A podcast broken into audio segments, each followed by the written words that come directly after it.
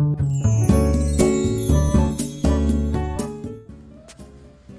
はようございます。愛知県岡崎市のオーラムという一人サロンで美容師をしてます。カナダとカナダと申します。このチャンネルでは、えー、一人サロンのオーナー様やこれから一人サロンをするかもしれない美容師様のお役に立てそうな情報や大人女性の美容のこと髪のことなどを毎朝7時に配信しています、えー、今日はですね毎日発信をすることの、えー、最大のメリットというお話をしようと思います、うん、僕は、えー、今このスタンド FM を毎日あの配信することを目標にやってるんですけど今が、えー、もうもうすぐ、まあ、あと12週間ぐらい続けると、えー、3ヶ月になりますね。3ヶ月毎日配信を、えー、やれたことになります。で一応僕の中であの3ヶ月っていうのは一つの区切りで、まあ、3ヶ月続いてその後半年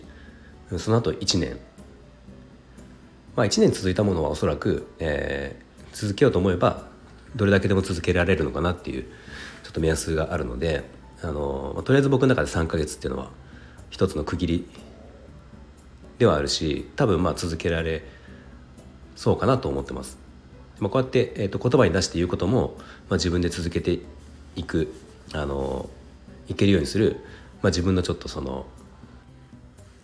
えー、手段というかうん、でもまああるんですけどでまあ今日お話ししたかったのはその毎日、えー、続けることでの最大のメリットでもちろんまあいろんなメリットが、うん、あるのは当然じゃないですか。でまあ僕その今音声に関してはまだ3ヶ月なんですけど以前ですねあのブログを、えー、3年間毎日続けたんですねでその時に感じたことっていうのがあってあのまあ、一番思った、まあ、最大のメリットはその続けてること毎日続けてることに対しての評価が上がるっていう、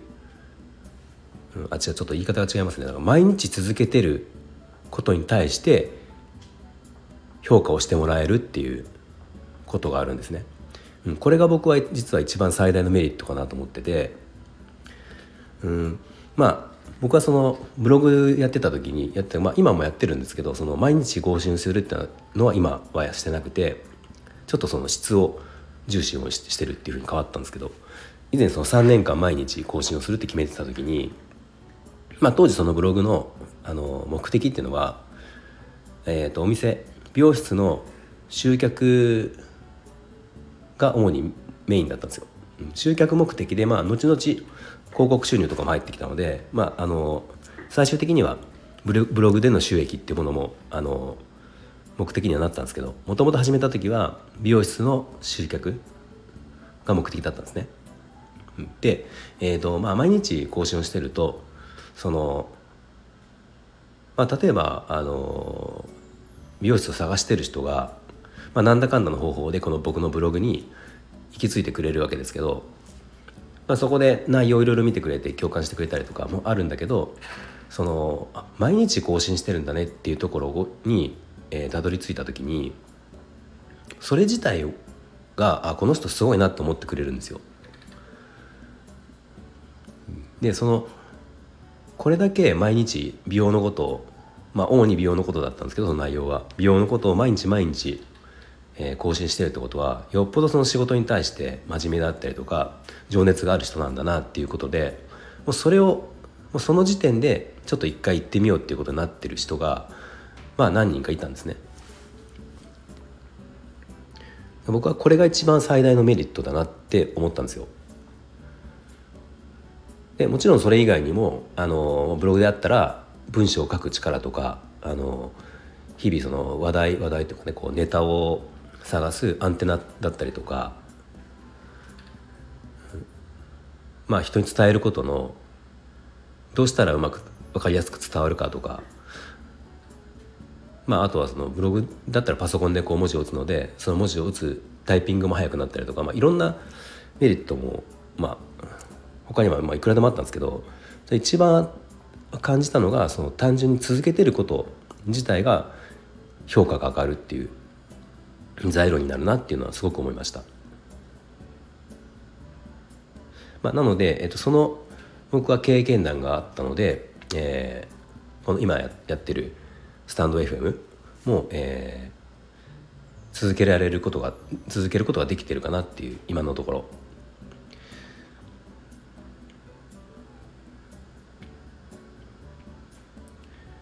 結局続けられるか続けられないかって、まあ、例えば、ね、この音声であれば、まあ、そもそもネタがあるかないかっていうのはもちろんあると思うんですけど一番そのやめやめようと思う時ってあの続けていって先に何があるかどうか分かんない状態っていうのは多分一番不安ですよね。そのね続けてっても結局何かなるのかなっていうね。そその感じがやっぱりあるとどうしても続けるモチベーションが下がるので、まあ、僕の場合たまたまそのブログで、えー、そういった結果があったりとか、まあ、継続することで何かこういうふう、まあ、こんなことがあるよってことが自分で体験済みなので、まあ、おそらくそのこの音声も、まあ、毎日配信を続けることで、えー、自分にとって得られるものってのは必ず何かあるのでそれは確信してるのでまあ、それで続けていってるいけてるっていうことですね。うん、まあ今、まあ、これはまあ言っても3か月なんで、まあ、それでも3か月例えばお店のお客さんとかで僕がこの音声配信をやってることを知ってる人だとやっぱその毎日すごいねってこう毎日ね続けてすごいねっていうふうに言ってくれる人もやっぱ多いのでまあ、そうやって言ってもらうことが単純に嬉しいっていうのももちろんあるしでそうやって言ってもらうことでなんかより続けようって思う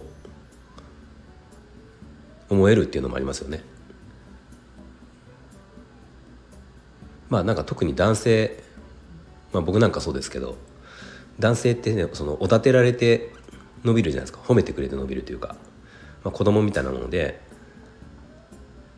うん、すごいねすごいねって言ってもらえるとやっぱりどんどんどんどん頑張れますよね。まあ、どんなことでも一つのことを1年とか2年とか3年とか続けられる続けられるってことはやっぱそれだけでもすごいことかなと思うので。